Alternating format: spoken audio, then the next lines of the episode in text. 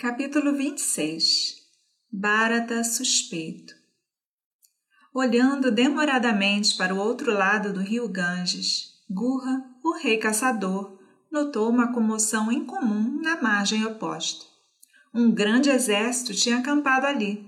Ele apontou para o seu povo ao seu lado e disse: Quem é esse e por que veio aqui com um grande exército? Aparentemente para cruzar o rio?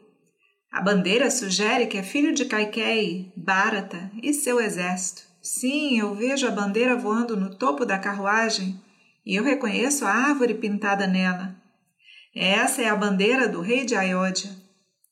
Não é o inimigo de Rama, Bharata, o rei de Ayodhya? Tendo garantido o reino injustamente através de sua mãe Kaikei, parece que ele perseguiu Rama até aqui para matá-lo. Reúnam os nossos guerreiros, parentes e amigos, que eles estejam prontos nessa margem. Reúnam todos os barcos e enche-os de homens armados prontos para a batalha. Vamos esperar e ver. Se os recém-chegados estiverem a favor de Rama, devemos ajudá-los a cruzar o rio e chegar desse lado. Mas se a intenção for hostil, devemos impedir que eles cruzem o Ganges. E assim, Tendo feito todos os preparativos, Gurra, de acordo com as regras de cortesia, pegou alguns presentes, entrou em seu barco e foi ao encontro de Bharata. Na outra margem, nesse mesmo instante, Sumantra disse a Bharata: Olha, Gurra, o rei caçador, devotado amigo de Rama, veio com seu povo para nos receber. Ele é o governante dessa região. Ele e seu povo estão, estão bem familiarizados com cada pedacinho dessa floresta. Eles poderiam nos dizer onde Rama está e nos conduzir com segurança para e rapidez para esse lugar.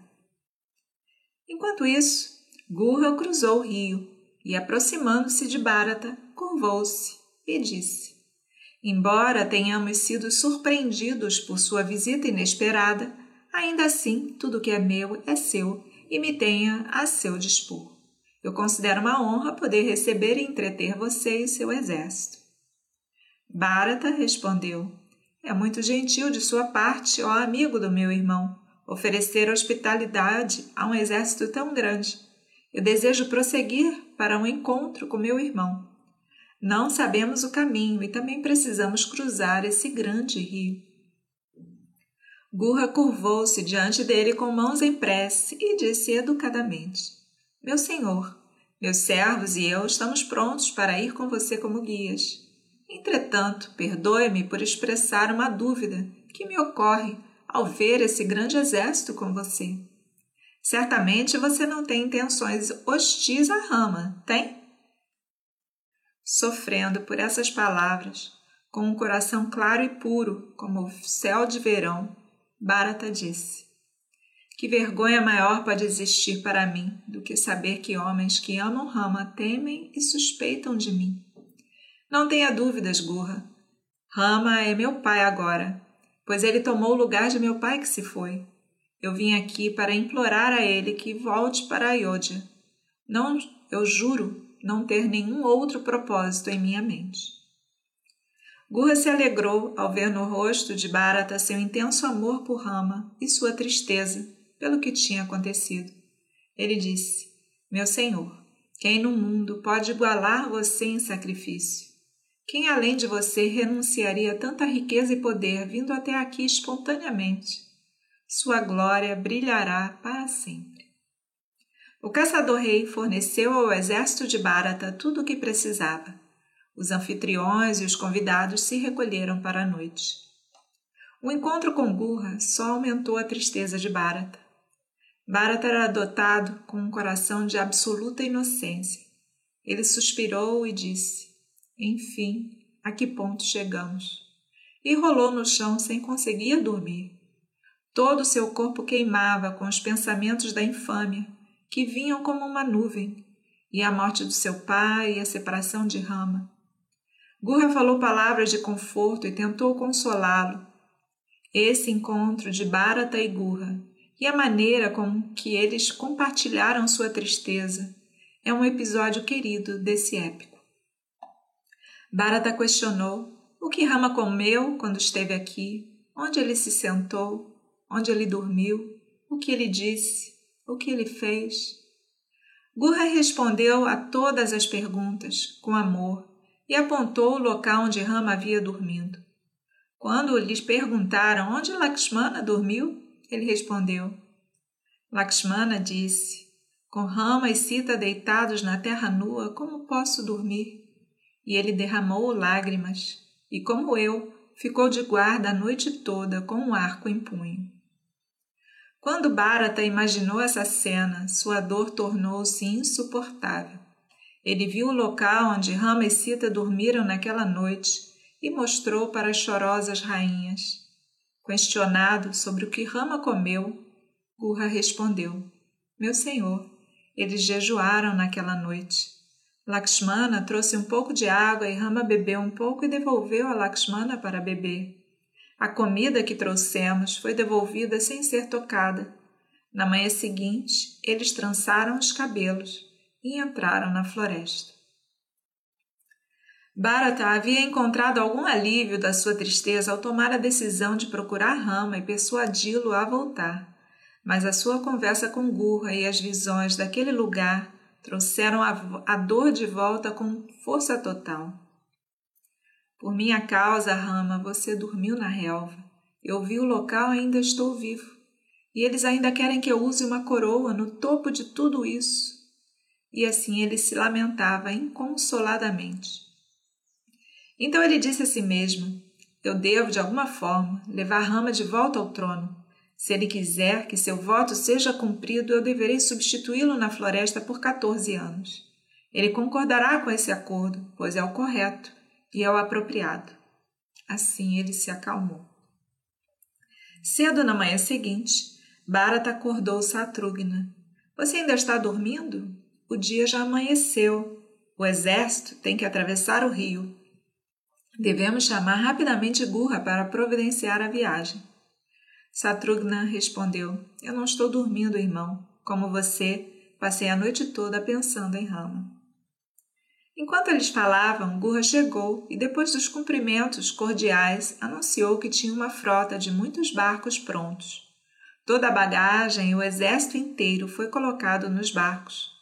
Os navios carregados cruzaram o grande rio. O transporte para outra margem fez surgir um clamor alegre como um grande festival. O povo não viu a tristeza no coração de Bharata, pois eles concluíram, desde a partida, que Rama certamente voltaria. Eles seguiram alegrando-se, pois logo Rama estaria em seu meio como rei coroado, e todas as suas tristezas passariam como um sonho ruim. Valmiki descreve a cena na margem dos Ganges de uma forma que lembra uma extração ferroviária lotada durante um, durante um grande festival. Enquanto todo o exército cruzava o rio, Bharata seguia um barco especialmente preparado para ele. E assim, eles alcançaram o ashram do Rishi que havia recebido Rama. A história de Bharata no Ramayana, retratando um personagem de pureza incomparável e sublime abnegação, é algo mais do que um episódio e se destaca por si só nesse grande épico, como um sagrado santuário nas margens do Ganges. Isso eleva o coração e nos permite um vislumbre até onde pode ir a natureza humana quando purificada pelo amor e pela devoção. Sendo Rama e Bharata encarnações da divindade ou apenas criações supremas da imaginação de uma nação, esse episódio está entre as obras-primas da literatura mundial. Jnana, o conhecimento, e Bhakti, o amor, irão automaticamente crescer pela contemplação da personalidade de Bharata, a fim de recriar a cena e a pessoa. Em sua própria mente, o leitor deve despertar a sua imaginação reverente. Nós trazemos conosco para esse mundo, como um presente inato, a sabedoria e a reverência. Esse presente está sempre em nós. E, embora às vezes obscurecido por preconceito ou paixão, mantém vivo o divino no homem, impedindo-o de se tornar novamente um animal. Bharata e sua comitiva foram em direção ao ashram do Rishi, que havia recebido Rama. Quando eles alcançaram a floresta Prayaga, eles viram à distância um belo bosque com um chalé bem no meio. Sabendo que era, esse era o ashram do Rishi, Bharata deixou seu séquito para trás e, acompanhado apenas por Vagista e alguns outros anciões, caminhou em direção a ele com a devida humildade.